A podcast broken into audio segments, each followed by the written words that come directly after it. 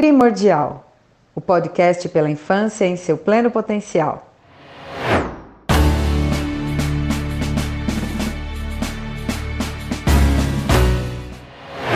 Eu sou Denise Leles, mãe e pediatra. Eu sou Regiane Quereguim, mãe e jornalista.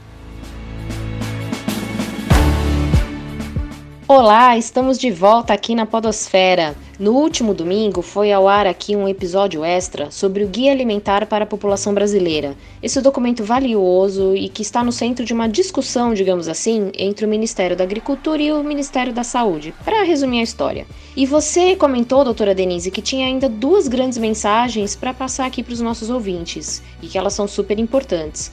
Bora falar desse tema de novo? Opa, vamos voltar então a falar desse assunto maravilhoso que eu amo e eu prometo deixar menos paixão e mais ciência, porque aqui falar de nutrição para mim é realmente é apaixonante, amo e acho que a gente precisa cada vez mais entender as várias facetas da nutrição para que a gente consiga mudar o futuro. Ah, doutora Denise, mas a paixão é o que nos move aqui nesse trabalho. Dá um resuminho pra gente, então, para os nossos ouvintes, sobre o que a gente falou no último episódio, antes de você dar continuidade, pode ser?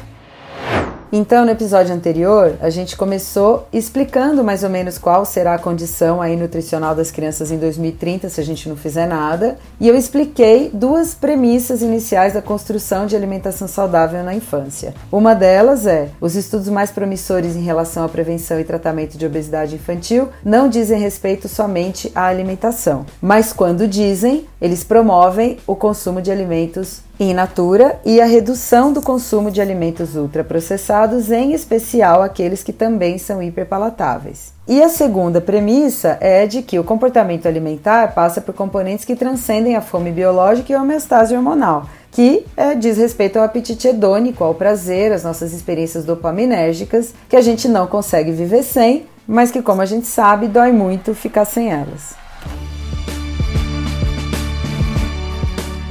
A terceira premissa importante é que quem decide o que as crianças comem não são os pais, muito menos as crianças, porque os pais não estão decidindo nem o que eles mesmos comem. A gente está imerso num ambiente em que a gente é muito mal influenciado em relação às nossas escolhas alimentares desde sempre. Então a gente tem pediatras formando comportamentos alimentares familiares sem estarem plenamente capacitados para isso ou estando capacitados para isso, muitas vezes de uma forma enviesada. E aí, em defesa da pediatria, eu venho dizendo o seguinte: a gente tem uma formação muito, muito voltada para cura e prescrição e diagnóstico. E tudo bem, a gente com isso, como eu disse desde o primeiro episódio, conseguiu mudar a sobrevida, a expectativa de vida ao nascer e a mortalidade infantil, e tudo bem mas estamos num momento em que a gente promove saúde e a gente não está parando para olhar para isso de um jeito genuíno. E eu digo isso não como uma opinião minha, também a minha opinião, mas não só.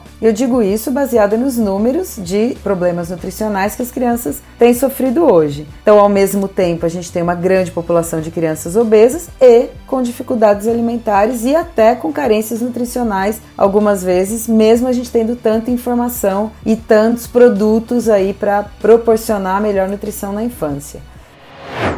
Em relação a essa decisão do que a gente deve ou não deve comer, existe um TED Talk muito legal de uma cientista que é especializada em açúcar, ela estuda açúcar, uma biomédica chamada Laura Schmidt. É de novembro de 2015 e ela pega o celular, arranca o celular do bolso no TED Talk para falar por que, que é impossível a gente parar de comer os alimentos não saudáveis por conta de toda a influência que a gente vem sofrendo, influência velada e muitas vezes descarada, né? Por conta do nosso comportamento nas telas, a gente vem sendo muito mal influenciado em relação às nossas escolhas alimentares. E a gente tem estudos falando que essas sugestões alimentares, ou seja, quando você vê um alimento, quando alguém te mostra, essas sugestões podem superar a regulação hormonal na tomada de decisão da gestão de alimentos, tanto em indivíduos saudáveis quanto obesos. Ou seja, quando você vê um alimento que você gosta, normalmente são os hiperpalatáveis, ricos em sal, açúcar e gordura, você olha para ele, mesmo que você esteja saciado, que os seus hormônios de fome e saciedade estejam ok, você vai ter vontade de comer aquele alimento porque aquilo te traz outros motivos hedônicos para você comer. E aí, né, o que não falta são evidências de que o paciente com excesso de peso é mais sensível a essas dicas, sugestões alimentares e a criança, mais uma vez, pela redução aí da atividade da função executiva, é mais ainda então suscetível a essas dicas alimentares. Então, olha a gravidade de você mostrar um alimento hiperpalatável para uma criança numa tela, né? Mesmo que isso não seja oficial numa rede de TV, mas que seja no YouTube, por exemplo, com um digital influencer comendo aquele alimento para a criança aprender a comer, e isso realmente vai fazer a mudança de comportamento naquela criança e consequentemente naquela família. Então, antes de responsabilizar os pais pelas escolhas alimentares dentro da casa deles, a gente precisa ver da onde que estão vindo essas escolhas, quem está influenciando essa família e como, mais uma vez, a gente pode ajudar na melhoria dessas escolhas alimentares, desse estilo de vida, ao invés de apenas julgar os pais e responsabilizá-los pelos desfechos de saúde ruins que a gente está tendo e vai ter no futuro.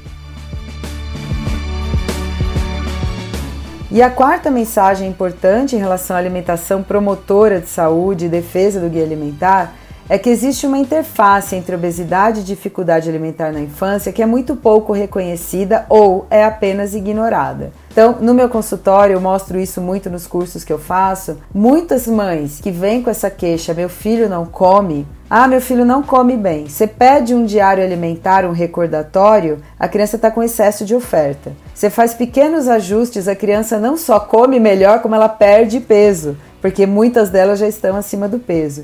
Então existem alguns grupos que olham um pouco para isso, para essa interface que existe entre essas duas situações, e alguns estudos mostram que pelo menos 30% de crianças em ambulatórios de obesidade são altamente seletivas. E alguns estudos também comprovam de que a substituição de alimentos recusados, que normalmente são os in natura, por alimentos hiperpalatáveis, isto pode levar à obesidade no futuro. Isso não tenha dúvida, né? Ah, o cara não come lá o arroz com feijão, eu mudo para macarrão porque macarrão ele come. Bom, aí ele não vai comer por fome, ele vai comer por apetite hedônico e aí a gente só vai levar talvez a um aumento de peso desnecessário. E existe uma busca pela dieta ideal para as crianças, então, né? Por isso que eu quis trazer essas quatro afirmativas antes, porque era aqui que eu queria chegar. Então, qual é a dieta ideal para as crianças do século 21?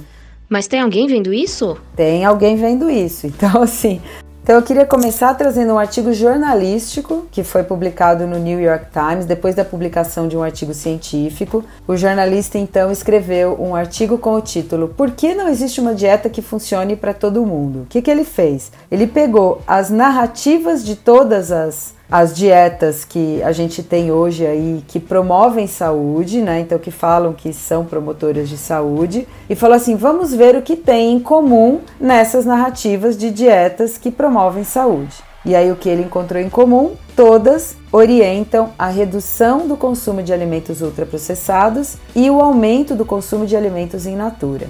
E esse texto é bem interessante, depois eu vou citar o artigo que gerou esse texto jornalístico, né? Mas antes eu queria falar sobre três grandes estudos, robustos estudos de 2020 que defendem então a redução do consumo de alimentos ultraprocessados para que a gente tenha desfechos melhores de saúde no futuro. O primeiro estudo foi publicado no International Journal of Food Sciences and Nutrition em fevereiro desse ano e é uma revisão sistemática sobre o consumo de alimentos pelo grau de processamento e o risco cardiometabólico. E ele mostra essa revisão que existe uma associação positiva entre o consumo de alimentos ultraprocessados e o excesso de peso corporal, hipertensão, dislipidemia e características de síndrome metabólica.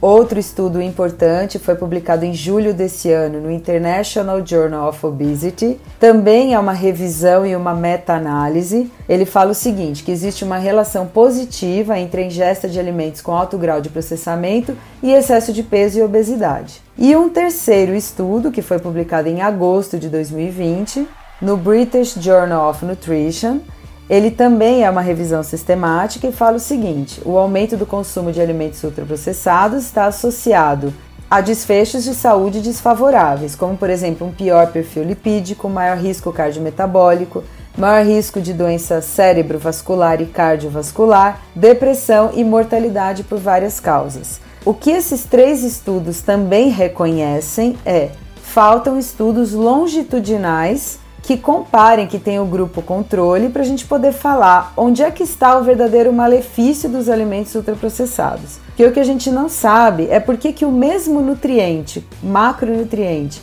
carboidrato, gordura e proteína, vindo com processamento, pode ter um final tão diferente do macronutriente vindo de alimentos preparados em casa ou feitos em casa. E aí tem um estudo publicado na Cell, que foi em 2019 essa publicação, que é um estudo experimental que tentou buscar essa resposta. Aquele artigo do New York Times jornalístico, ele foi publicado por causa desse estudo que eu vou citar agora.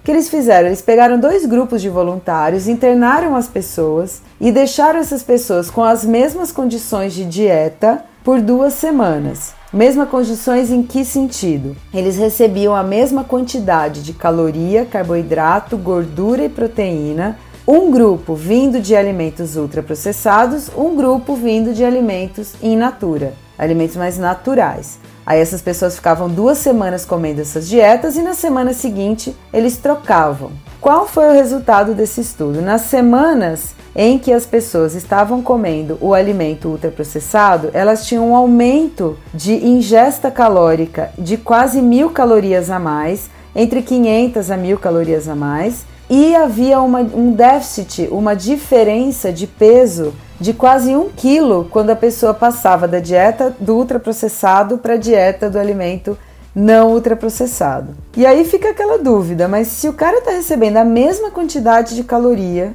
de carboidrato, gordura e proteína, por que, que ele ganhou mais peso enquanto ele estava recebendo a dieta rica em alimentos ultraprocessados?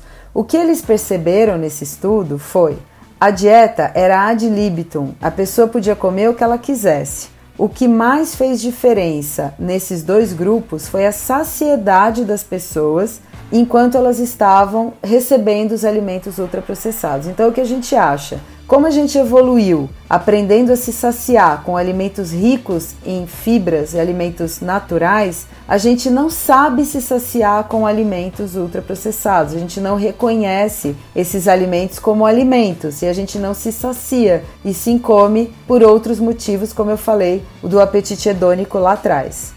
Até puxo uma observação aqui para dizer que esse estudo que você acaba de citar, doutora, ele traz uma compreensão melhor sobre a defesa do guia alimentar perante os questionamentos por parte do Ministério da Agricultura. Então, meus amigos pediatras e pessoal que lida com a infância, a gente precisa sim apoiar a classificação nova, o guia alimentar e ajudar as crianças a consumirem menos alimentos ultraprocessados e os pais a terem um estilo de vida melhor não só por causa da saúde deles, mas porque o modelo que eles serão pode ser uma intervenção mais poderosa do que qualquer nutriente que você prescreva para o seu paciente. Hoje, o que, que a gente tem feito? Olha, mãe, olha, pai, não coma alimentos ultraprocessados, olha, tenha um bom estilo de vida, faça exercício. O que a gente não sabe é como chegar nessa mudança de comportamento para as famílias. Por isso que a nossa especialidade precisa olhar mais para as áreas humanas, para a psicologia, para a gente entender melhor como a gente consegue mudar o comportamento das pessoas. Uma ideia que a pediatria já tem é que as nossas metas têm que ser alcançadas, personalizadas e focadas no estilo parental. Então não adianta você dar uma meta permissiva para um pai autoritário ou uma meta autoritária para um pai permissivo, enfim. É isso que a gente tem que trabalhar.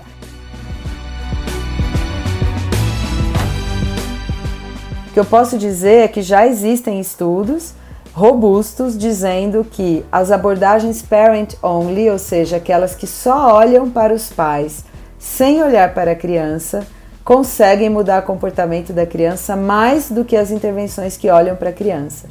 Claro, porque a gente está mexendo no ambiente em que elas estão inseridas e aí isso é super importante para a criança ir construindo o seu comportamento. Para a gente encerrar hoje aqui, além de tudo de bom que o Guia Alimentar para a População Brasileira nos mostra, o que mais precisamos entender? Além da gente ter esse olhar para os alimentos ultraprocessados, é importante entender que a responsividade parental é super importante na hora da alimentação, então os pais que forçam as crianças a comerem substituem os alimentos pelos que elas mais gostam, ou aqueles pais que distraem a criança para comer, isso pode também construir comportamentos alimentares piores no futuro.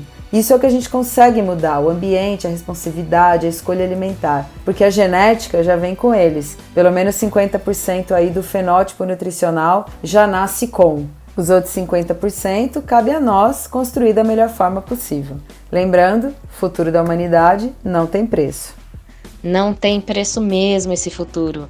Mas aqui no presente são as informações como essas que temos aqui no Primordial que podemos compartilhar. É pela infância. E você, ouvinte, também está conosco no apoio ao Guia Alimentar para a População Brasileira? Comente lá nas redes sociais da doutora Denise Leles. O endereço está na descrição deste episódio. Até breve!